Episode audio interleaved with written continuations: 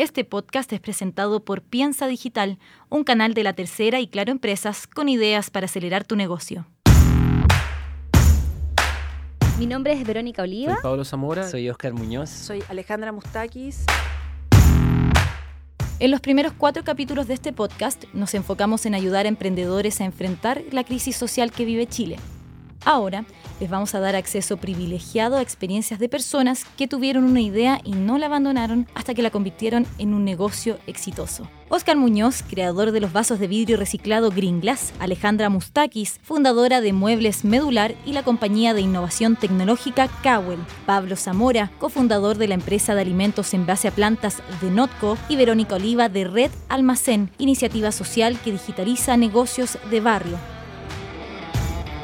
Soy Daniela Cruzat y esto es El Club de los Obstinados.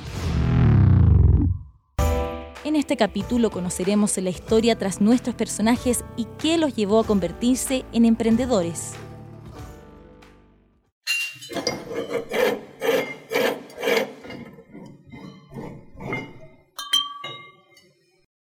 Papás son artesanos en vidrio, entonces yo siempre trabajé puliendo vidrio, cortando vidrio, armando collares y vendiendo con mi mamá. De niño, desde los 8 años que hago artesanía. Hola, eh, soy Oscar Muñoz, tengo 29 años, soy fundador de Green Glass. Green Glass, la empresa que convierte botellas desechadas en vasos, vasos con serigrafías de flora y fauna chilena, frases virales, personajes famosos, en fin, vasos que reconocemos fácilmente en el comercio. Hoy día tiene ventas acumuladas. Este año vamos a facturar sobre mil millones. El año pasado fueron 600 y tantos millones. Lo de trabajar en vidrio era de familia, pero hay tanto más tras la historia de Oscar Muñoz. Y mis papás empezaron a abrir locales, entonces todo eso fue mi infancia. Después llegó el 2008 y el negocio de mi familia se fue a las, a a las pailas. Les iba súper bien y pasaron a cerrar todas las tiendas, a tener un DICOM infinito y a- a la plata que salía todos los meses era mucha, mucha, mucha, mucha. Era, era un per cápita negativo de millones de pesos. Entonces todo lo que nos fue muy bien, nos tuvimos que achicar, vendimos la mitad de la casa, perdimos hartas cosas y tuvimos por lo menos 5 o 6 años de desesperación económica extrema. Entonces en ese contexto yo entré a la universidad.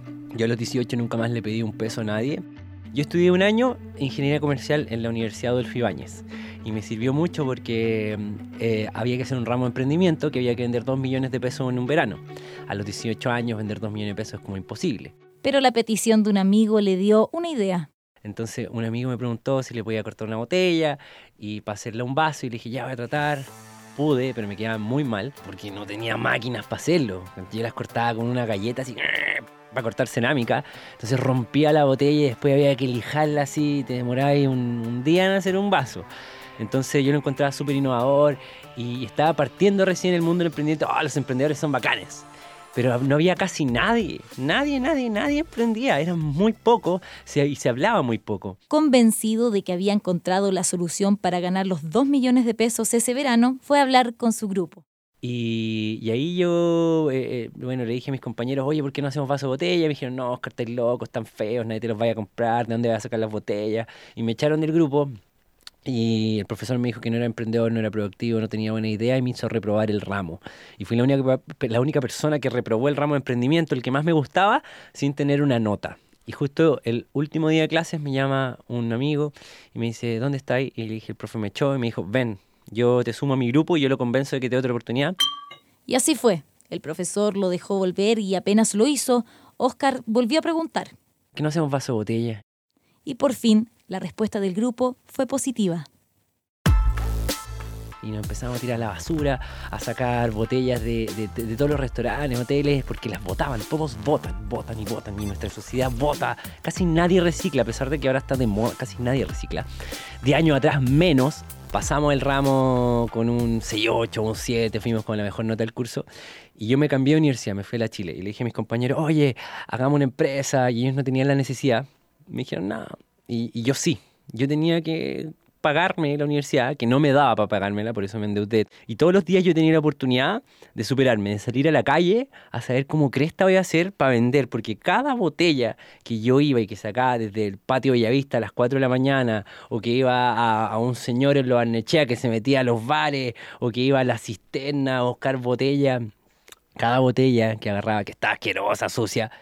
Entonces, para mí fue súper raro estudiar ingeniería comercial y todo el cuento. Era una realidad muy ajena. Mis compañeros salían iban a ganar buenos sueldos y yo era como, voy a terminar esta cuestión solo por el hecho de que acá en Chile importan los cartones y quizá algún día termine la cuestión y tenga un cartón y si me va mal y si fallo y si todo el cuento, puta, voy a tener un cartón.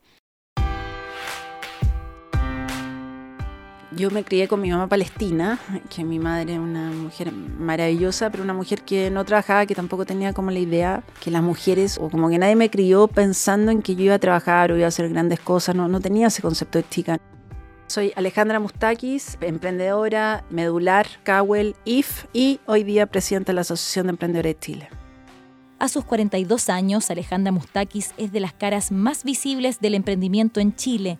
Diseñadora industrial de profesión, tiene un don innato para sacar negocios adelante. Amo el Excel, amo los estados resultados, amo, los números me hablan. Siempre estuve haciendo cosas como, eran como juegos, uno lo veía, pero, pero siempre como creando, desarrollando, vendiendo desde chiquitita. Después estudié diseño industrial en la Universidad Diego Portales y estudié diseño industrial pensando en que estudiar diseño me, me permitía crear cosas. crear. Y cuando entré a diseño me di cuenta que mis compañeros creaban cosas espectaculares y que la mayoría era mucho mejor que yo. Pero salí de la universidad, me casé, fui mamá, que es lejos el mejor emprendimiento que uno pueda tener en la vida. Y nada, empecé a hacer una cosa, otra, partí con un emprendimiento que en ese minuto no, resultó, que era una página web que se llama Ecomundo. Y la verdad llegamos a tener un montón de clientes, nos fue súper bien, pero no estábamos conectados, no conocíamos el negocio, eh, lo hicimos con mi socio, éramos muy parecidos a mí, teníamos como que nos faltó mundo. Seguramente si hubiéramos tenido más mundo, a esa plataforma le hubiera ido muy bien. Pese a perder ese negocio, Alejandra nunca se cuestionó que quería hacer algo propio. No se imaginaba como empleada de nadie siempre sentí que para mí era muy importante desarrollarme profesionalmente bien y que hasta ahí no lo estaba haciendo, que no, me sentía buena en nada.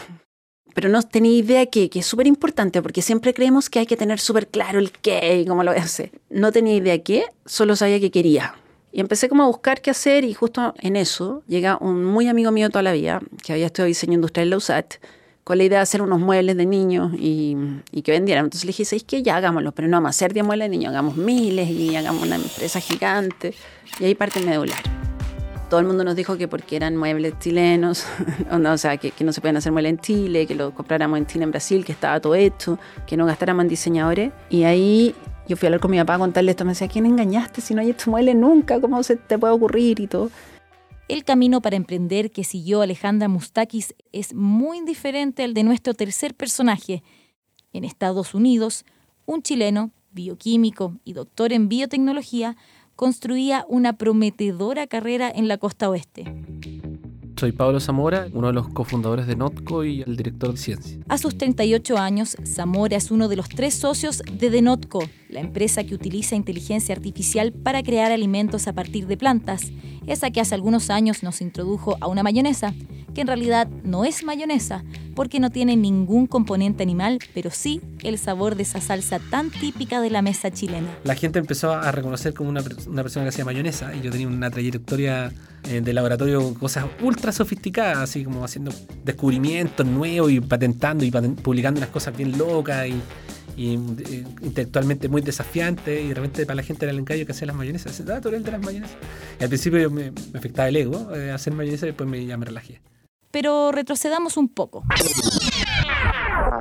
Año 2014 y Pablo Zamora recibe un correo electrónico. Una cadena de tres integrantes el remitente era Matías Mushnik y el otro destinatario Karim Pichara, desconocidos para Pablo, amigos de amigos como mucho. Yo tenía un contacto común con un investigador de la NASA que se llama Eduardo Bender, que es chileno, y que conoce a Matías en California. Y le dice Eduardo, oye, mira, sería bueno conocer a un chileno que anda, esa clásica diáspora, hay un montón de chilenos que están haciendo algo relativamente eh, atractivo y como que se logran conectar. Entonces, eh, justo Matías estaba en, California, viaja después a Harvard a hacer una especialización, unos cursos, conoce a Karim y me conecta a mí por vía electrónica. Y ahí no, sin haber nunca haber estado conectado antes, sin pertenecer a ninguna red. Imagínate que yo soy de la Universidad de Santiago, otros de la Universidad de Chile y otros de la Católica. Uno radioastrónomo. Karim Pichara. Y otro comercial. Matías Mushni. De nuestras vías jamás se hubieran cruzado. Ni estudiamos en los mismos colegios, no teníamos la misma red, no teníamos la misma disciplina. Sin embargo, convergemos en esta compañía y creo que decidimos fundar la compañía sin conocernos. Yo creo que el propósito era tan fuerte y, y lo que teníamos, el haber descubierto que podíamos combinar dos disciplinas que nunca se habían encontrado para resolver este problema fue tan potente desde el punto de vista técnico-científico o intelectual que nos casamos con la idea de querer iniciar una compañía con la certeza de que lo que queríamos lograr era, era muy fuerte y para eso disponibilizamos nuestros propios recursos y, y la compañía nace como, como que se ensambla, como que alguien nos ensambla, nos pone, nos encierra, nos cierra la puerta y termina con una compañía a las dos semanas. Pero The Not Company no partió como lo que conocemos actualmente. La idea que nació desde ese primer correo electrónico fue otra. Ya volveremos a eso. Hola. Hola, ¿quién carga?